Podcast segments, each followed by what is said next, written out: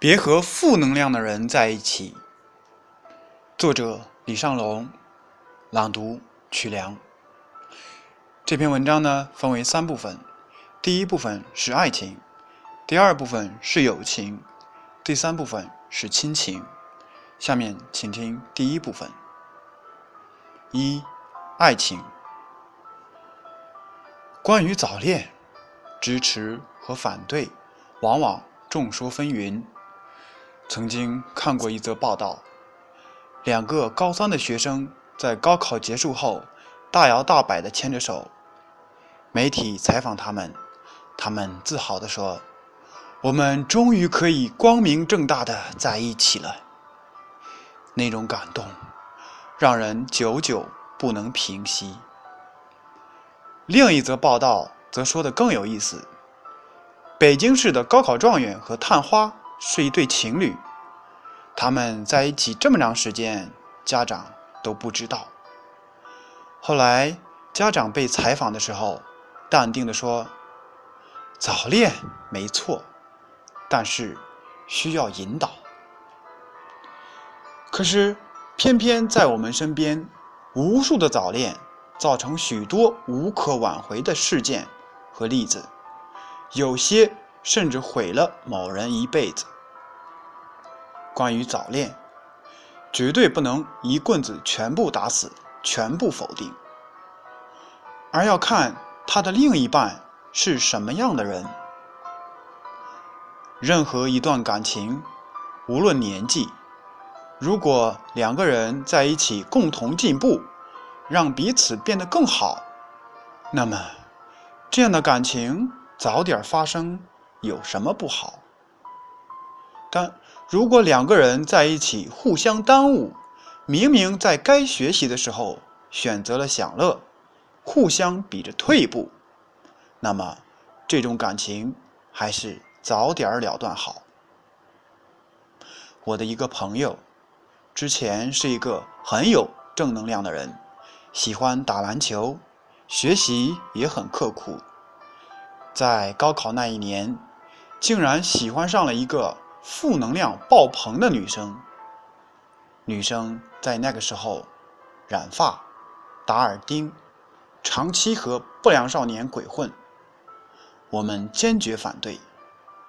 他告诉我们：“万一我能改变他呢？”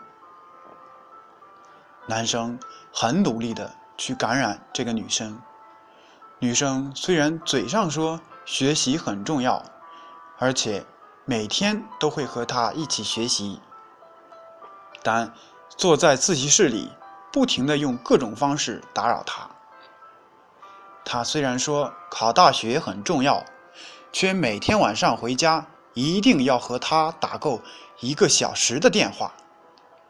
男生不舍得放手，但每天晚上被折腾的睡眠严重不足。第二天听课没效率，自习没有目的，晚上时间还被占据。逐渐的，他的学习成绩一落千丈。我曾经提醒过他，感情最重要的是两个人拥有独立的心灵，并且能够共同进步，而不是一个人迁就另一个，一个人牵制另一个。直到高考结束后，他才明白了我说的话。复读那年，他坚决的说了分手。几年后，他当了大学老师。上课的时候，他最喜欢说的一句话是：“你的另一半决定着你的高度。”然后。若有所思的摇摇头。他的学生经常会在人人网上吐槽，说他是找了一个多低或者多高档次的老婆。但我知道，他现在的婚姻很幸福。关于恋爱，找一个能让你进步的人很重要。找一个能让彼此进步的人。更重要。下面请听第二部分：友情。鲁迅笔下有一个非常形象的角色——祥林嫂。她身上发生的是一个不好的故事，但无论是多感动的故事，讲三遍都会让别人反感，何况还是悲剧。在我们身边，其实到处都有祥林嫂。他们喜欢讲一些悲剧和黑暗的事情。可能是他们讲这些能感受到自己的存在，也可能是他们说这些能展现自己很有学识和经历。但是，这些人很自私，他们自己讲嗨了，完全不顾别人的感受。这种朋友的身上是有毒的，他们的存在会一点一点的损害你对生活的信心。会减少你身上的正能量，会加剧你对世界的抱怨。可是，他们给不出解决方案，给不了希望。这样的人虽然不坏，但却会潜移默化的伤害别人。我曾经写过一篇文字：再好的朋友，也经不起你过分的直白。写过一些不注意言辞的人对别人的伤害，但比起那些直接传递负能量和大量讲述自己人、自己人生苦难的人，那些只是皮毛的伤害。我的一个朋友是负能量大师，每次我们两个人在一起，他总能把自己的苦难翻出来讲。他告诉我，自己多么不容易，这个世界多么万恶。他见过的人多，讲的故事也很多，但每一个故事都有一个共同的结尾。你说他是不是很傻？我听得云里雾里，然后说是。他继续说。还有一个事儿，等他抱怨了半小时后，结尾完全一致。你说他是不是很傻？有一次，我实在忍不了了，就冒险的直言：“你每天都在跟我讲自己的悲惨故事，你有没有想过我的感受？你讲完这些事情后，有时候……”我会烦很久。他回答了一句话，噎得我哑口无言。你上课的时候不是也经常讲自己的苦难故事？我想了想，回答：“可我传递的是正能量啊。”后来我在写剧本的时候，被一个导师点醒了我和他之间的不同。他问我：“你知道你原来作品最大的问题在哪儿吗？”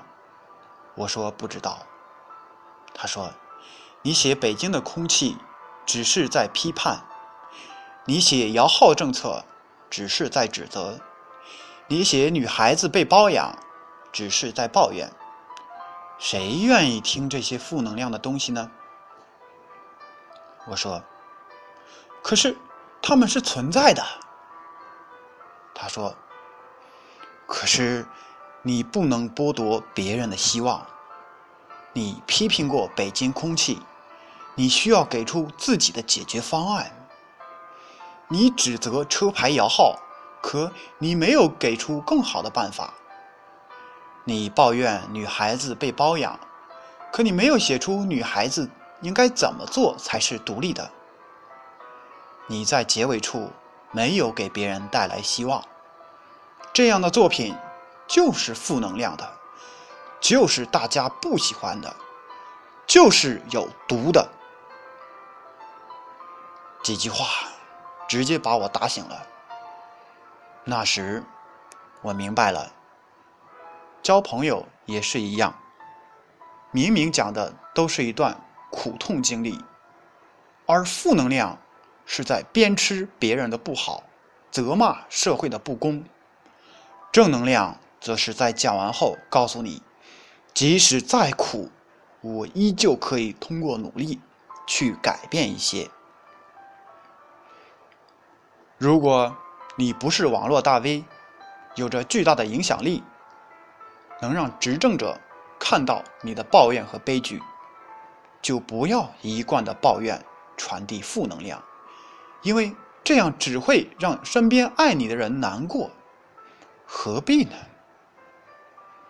我不喜欢祥林嫂式的朋友，他们不断唠唠叨叨给我们洗脑。